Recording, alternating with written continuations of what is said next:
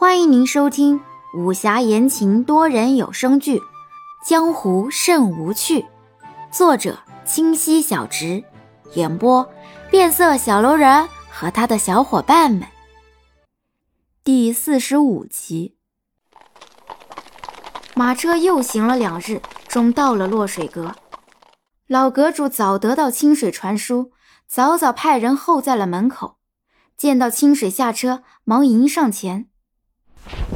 大小姐，阁主已吩咐备好了晚膳，不用去大堂，直接去膳厅便可。好。清水点头，带着众人往膳厅走去，却看到老祖母戴着个面纱，愣住了，忙问伊人：“祖母这是怎么了？可是身体有恙？”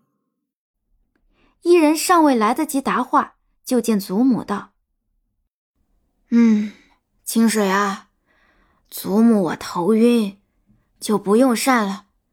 你让人送我去歇息吧。各位远道而来，先用完膳再歇息也不迟。这时，老阁主突然现身，招呼大家道：“来阁主。”来阁主眼光掠过众人，在看到戴着面纱的老夫人时，怔了下。这位是。老身王氏。哦，各位请进吧。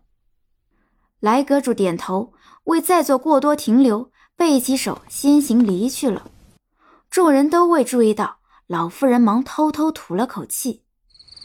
晚膳后，一人伺候老祖母躺下。祖母，这来老阁主还挺有意思。最后给我们这桌的芙蓉糕，还是我最爱吃的。嗯，还算有礼数。待钱爵他们父子安顿好，你就尽快与我回去吧。江湖也游历了，该收收心了。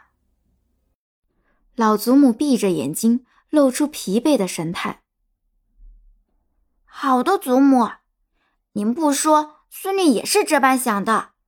以后孙女都不离您左右。哼。净说些好听的，谁要你不离左右了？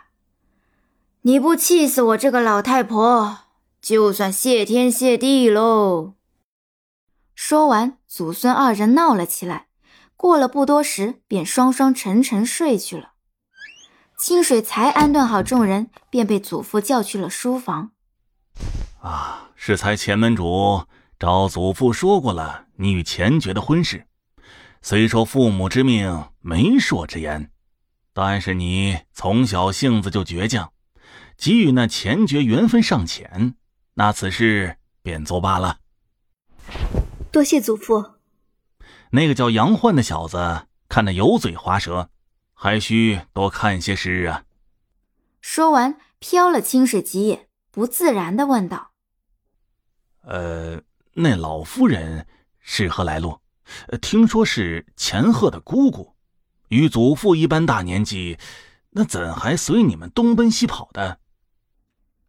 清水也偷偷的瞄祖父，今晚的祖父看着特别有说不出来的奇怪，偷偷给自己这桌加点心不说，还特意将伊人祖孙安置在那东厢阁，那可是以前谁都不许住的禁地，太诡异了。难道这老祖母与祖父曾是相识？这样想着，清水吓了一跳，忙摆头。自己的想法也太大胆了。摆什么头？哦，那个，那孙女名叫王伊人，那老妇人是她的祖母王氏。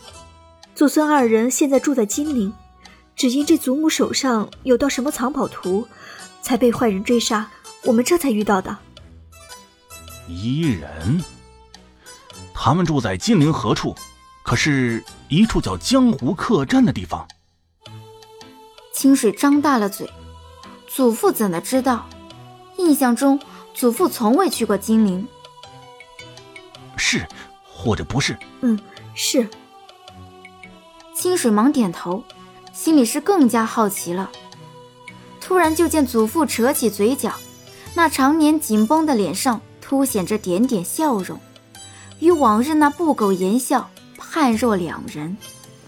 祖父，您可是识得伊人祖母？嗯，一位故人。清水啊，好生帮祖父招待这位老人家。祖父年纪大了，怕是招待不周啊。说完这话，祖父就赶客了。清水愣愣地走回到自己住所。本集已播讲完毕，喜欢请右上角点击订阅关注哦。